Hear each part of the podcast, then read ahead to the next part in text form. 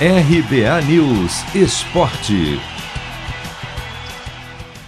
Depois de quase 50 dias, a Copa do Brasil será retomada nesta terça-feira. O maior torneio de mata-mata do país entrará na fase de oitavas de final, agora com apenas 16 times na disputa pelo título, que ainda rende uma vaga na Libertadores e um prêmio de mais de 70 milhões de reais marcado por ser democrática e por zebras históricas. A Copa do Brasil segue com equipes das quatro divisões do futebol nacional.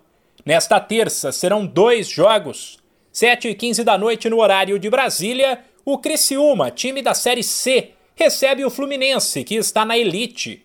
Um pouco mais tarde, às 9 e meia, o Grêmio, pressionado pela campanha ruim no Brasileirão, vai a Salvador encarar o Vitória equipe da Segundona e que já eliminou na fase anterior outro gigante do futebol gaúcho, o Internacional. Outros quatro jogos estão marcados para quarta-feira. Quatro e meia da tarde tem duelo entre os Atléticos Paranaense e Goianiense. Já às sete e quinze, o Santos recebe a sensação da Copa do Brasil, a Juazeirense da quarta divisão, que eliminou o Cruzeiro.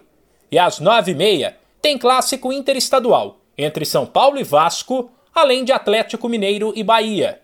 Repeteco do duelo do fim de semana pelo Brasileirão, no qual o Galo venceu por 3 a 0.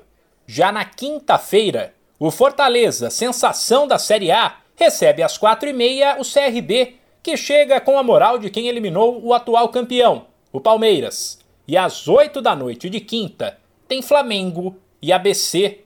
Em quase todos os casos, o duelo de volta será na semana que vem, menos no jogo entre Fluminense e Criciúma, que ficou para sábado, já que terça que vem o tricolor tem compromisso pela Libertadores. De São Paulo, Humberto Ferretti.